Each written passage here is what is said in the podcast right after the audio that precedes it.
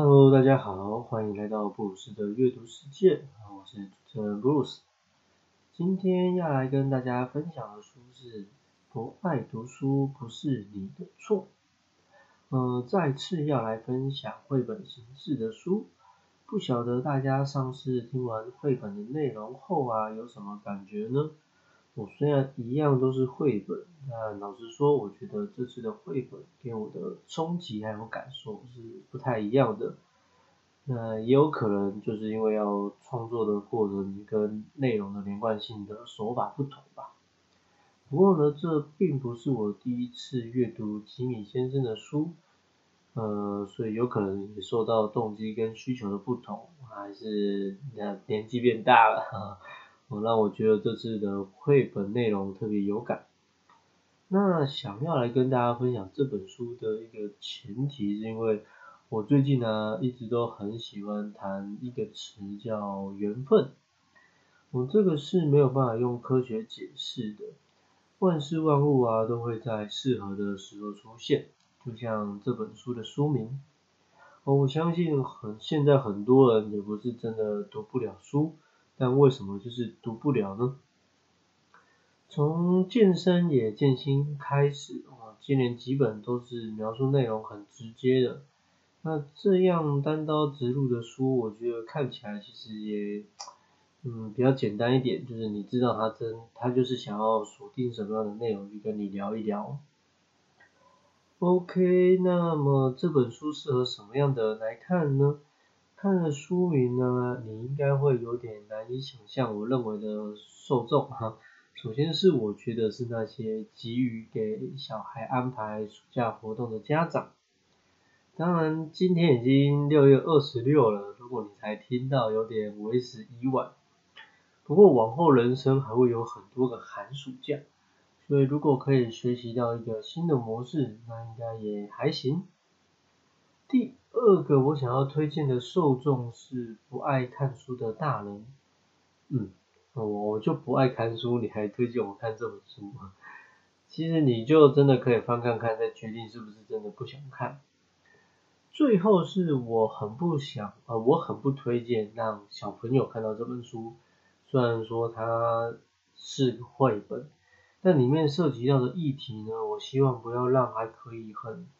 天真烂漫的孩子们啊，提前过早的去社会化。那么就让我们来开始今天的分享吧。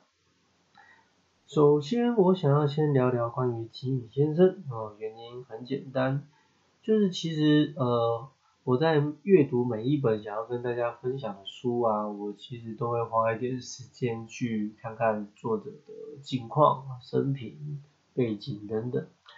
然后甚至看看有没有社交软体可以让我追踪了解。接着我发现了大家口中的吉米先生呢，其实已经是超过六十岁的大叔了。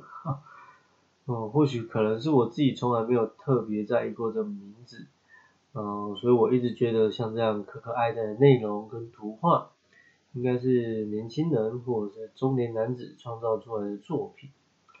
那今天要分享的这本书出版日是二零一八年，也就是说，当时吉米先生应该已经快要六十岁了啊，居然还能有这样的产物，我用想的，我觉得都让我很佩服。不过呢，仔细的静下心来去看看这些内容，会发现每一个短短的篇幅，其实都充满了很多的人生体会跟意义。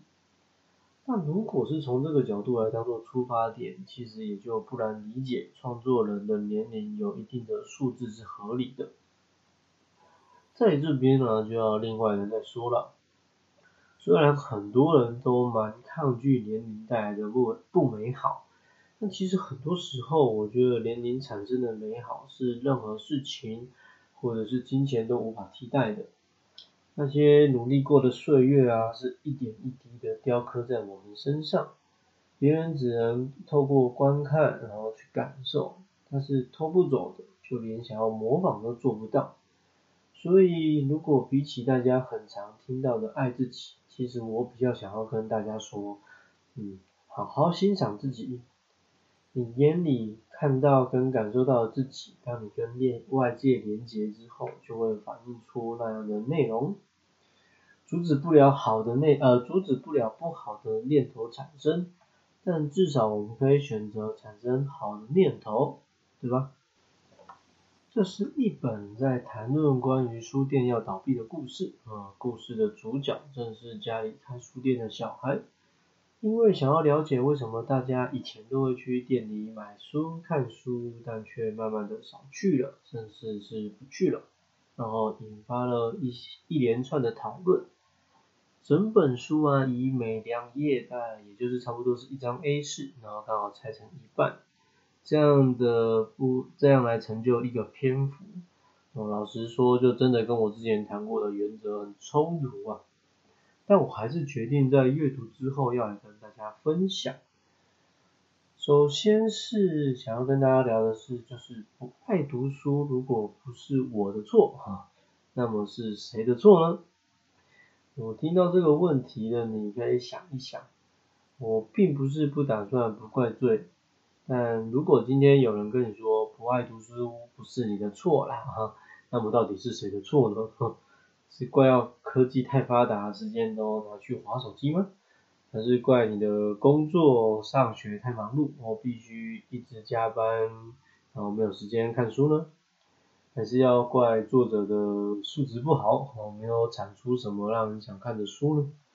我我觉得这是一个很巧妙的问题，然后他把它放在说明上，就是如果今天过错不在我们，那么到底在谁身上呢？又或者为什么是在别人的身上呢？那会不会有可能今天其实错的就是我们自己，只是明明知道错了却不愿意更改？那这又是什么样的思维跟考量？我觉得透过这个问题啊，我们也可以把它试着套入在其他的场景或议题。我相信呢，会从中找到跟之前不同的想法或答案。OK，那么先回到这本书的说明。OK，不爱读书不是你的错，那到底是谁的错？哈 哈好了，我想要用一个简单直接的回答，那就是我根本就不知道读书可以干嘛。所以我觉得这不是错不错的问题，是目标的问题。OK，很功利主义啊。但我觉得，就像如果我不想跟大家做分享的话，我也不太可能会密集的阅读，是吧？一周我至少会读一到两本，那一个月呢，至少四本，最多甚至九本。而这还不包括我其实读了之后发现不适合跟大家分享的书。我短时间之内还行，那时间如果拉长呢？哈。不过好险，我自己本来就很喜欢读书啦，而且是真的读书，有有没有读到东西都没有关系，纯粹就是单独的阅读也 OK，哦，哪怕出了社会开始工作也是这样。只是呢，我平常的阅读量就不会这么大，可能一周、两周，哦，或者是书比较厚一点的话，会更长时间的看完一本。所以为什么要来选择阅读呢？我觉得就是。我选择它当做了我的娱乐，我觉得很单纯的原因，就像你选择了其他的项目当做了你的娱乐。某天我读了一本书，然后我的人生就改变了。这是第一个作者分享的引言。那我其实想把这里面的书换成其他的单位，或是人事物，应该也都可以有机会成立。只是，但为什么要选择用书呢？啊，因为这本书就是在谈人们为什么不再那么爱看书嘛，哈。哦，那前面有提到呢，我觉得因为是比较功利主义，跟不是自己的娱乐选择，自然而然就是这件事情就不会让人特别想做了。但比起这样的原因，我更喜欢下一则引言：大多数让一本书成为好书的原因。是因为我们在最适合的时间读到它，我觉得这就越来越贴切书目字样的内容哦，所以才会特别让我有感。那更让我勇敢的，当然还是因为缘分这两个字了。我就是可以简单又直接的把事情解释完。很多时候人们主动的选择或是被动的被安排，我觉得或许都不及冥冥之中的安排。有时候我从图书馆会抱了很多书回家，然后明明在选的当下，我觉得每一本都好想看，可是不知道为什么有些书回到家里了，我就就不想看它了。然后有些书拿有时候拿起来阅读的书，也不是在图书馆里面最有兴趣的那本书，很奇妙吧？如果说啊，选书法有没有可能出现第八种？我觉得应该就是佛系选书吧。书是最完美的娱乐，没有广告，不用电池，只花一点钱就可以带来几个小时的享乐。我不懂为什么人们不随着带着书，毕竟总会碰到没有电呃没有电波讯号的死角。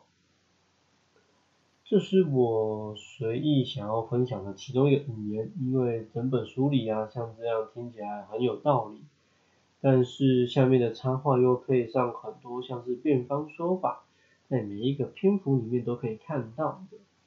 只是为什么要选择这一个引言呢？因为我觉得啊。阅读跟电子产品就是一个新旧时代的对决，但事实上他们应该是可以共存的，因为我觉得不论过了多久，那人们还是需要看书的，只是你不一定要看就是实体书啊，我因为电子书跟网络的到来，可以让你的阅读变得比较没有国界，因为像如果你一定要看到国外的作品，但是他要你要你要先等到有人愿意翻译哈。可是现在的就是网络很发达，所以你可能如果你的能力还不错，你找到了一个国外的网站，然后可以通过翻译去阅读到国外的这个书籍，我觉得也没有不好。所以科技啊，因为会继续的发展下去嘛，只是说科技始终来自于人性，所以你要输入大量的大数据，也要有足够的数据。因此，若没有人们使用操作跟丰富的学识内涵，其实你也很难发展出更好的产品。所以我的意思是说，呃，你如果要坚持看实体书，我觉得那是因为拿书的感觉跟拿手机的感觉有很大差别。你拿手机或平板在阅读电子书，跟拿起书来去翻页那种感觉是有很大的差异的。世界上的事事物物都是为了要被写成书而存在的。哦，听起来很浪漫啊。不过对于比较务实的我来说，听起来就是说，其实读书是为了有机有机会去体验、去经历别人笔下那些环境。也就是说，不管是真实发生的场景，还是想象出来的空间。我觉得透过阅读就有机会去感受到自己没去过或经历过的状况。毕竟，就算你每天都可以顺利到一个小镇小小镇好了，对，然后好好的玩过一遍，其实你终其一生也肯定不可能把全世界都玩遍，对吧？更何况就是不同的文化、历史背景跟体验，你是不可能在一天里面就完全的感受到啊。不过那看书跟看手机看影片有什么差别呢？嗯，主要是看书，因为我觉得还要带有一些想象力，因为它不会真实的呈现，就是那种变成三 D 立体给你看，所以在刺激上呢就会差了一截。但是如果你把所谓的事事物物不是用看书的方式，而是用影片呈现的方式来看的话，对它就是会有所不同。但是我觉得这也是因为你现在人很多时候不想要用脑，可能是因为生活啊、工作已经让你觉得很压力大到不行，然后活得很焦虑，所以如果你在休闲娱乐这个部分还要选还要就是用脑的话，可能会觉得太辛苦了。另外一个就是我觉得，嗯。不想要阅读，是因为他可能没有办法达到很好的宣泄跟舒压效果，但影片展现的内容就有机会。谈这个，我觉得是我个人比较投射的部分啊，所以还是会想要邀请大家想一想，到底为什么没有办法选择阅读来当做是一种娱乐呢？买书很好，如果我们也买时间去读这些书。这是这本书啊最后一个想要跟大家分享的内容。不晓得大家听到这句话有什么想法跟感觉呢？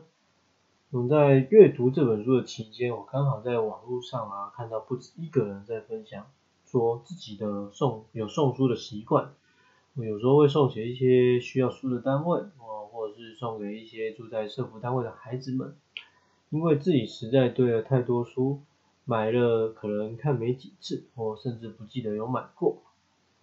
说起来，这些书我觉得也蛮可怜的，但这样内容可能刚好就符合这段引言呢，哦，是不是真的冥冥之中有注定啊？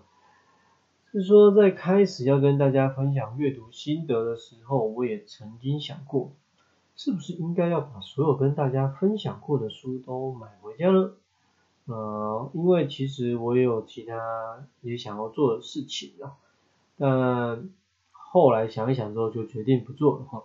首先是还是会有买不到的绝版书，就是撇开那种几千年前的，哦，就是有些书其实如果不是在图书馆看到，你在网络上已经绝版了，然后要花时间再去找二手书的话，也只能说你要真的很想收藏它。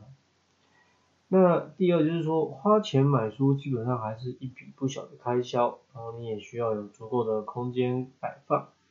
那我觉得最重要的，就像尹言说的，如果我买了会看它，我也真的很认真的会看过它。可是我从此再也不会翻它的话，那为什么我需要把它带回家呢？可能我自己没有收藏的嗜好，或是没有找到收藏书籍更好的原因。所以目前为止跟大家推荐的书，我只有收藏了几本而已。那可以跟大家讲一下我的原则，其实很简单。就是这本书的内容啊，它并不会受到时间、空间、背景的不同就有所影响，所以有些工具书就会这样，有些就不会。那小说传记应该也比较不会，是我自己就真的比较没有阅读这类书的喜好了。关于这本书的分享就到这边了。嗯，故事的最后一页其实还有彩蛋，他在说其实这个故事并不是原先长这样啊。嗯，但我觉得那不重要，因为合适的故事、合适的内容，在该出现的时候就会出现。我说应该这样说，我觉得佛系选书 不是不强求，而是在自己努力的方向上坚持下去，就会出现该出现的东西了。我所以有时候我就也会看看，就是嗯，怎么 podcast 的这个收听的人好像也没有很多。而且就已经很不多了，有些书的分享就更少了，我，就先当做的大家还没有想要看到它吧。好的，啊，那嗯，还记得这本书的书名吗？哦，不爱读书不是你的错，所以现在不爱读书就先不要读书吧，哦，等到哪天你想读书的时候再读。嗯，说不定到时候读了奇迹啊，你还会后悔自己有点太晚读书。哼下一集预告要来跟大家分享的书籍是《这一生至少当一次当傻瓜一次》。我很喜欢这个书名啊，因为呃，我相信大家从小到大接收到讯息不外乎就是你要机灵一点，有智慧一点，呃，不要被人家占便宜哦。不过好像想要聪明一辈子，或者是真的聪明了一辈子，你也是忙碌了一辈子，辛苦了一辈子，然后到头来你也不见得获得真正所谓的平安喜乐。我如果有兴趣，可以先去预约来看，或者是等我来跟你聊聊。我是 Bruce，下次见喽。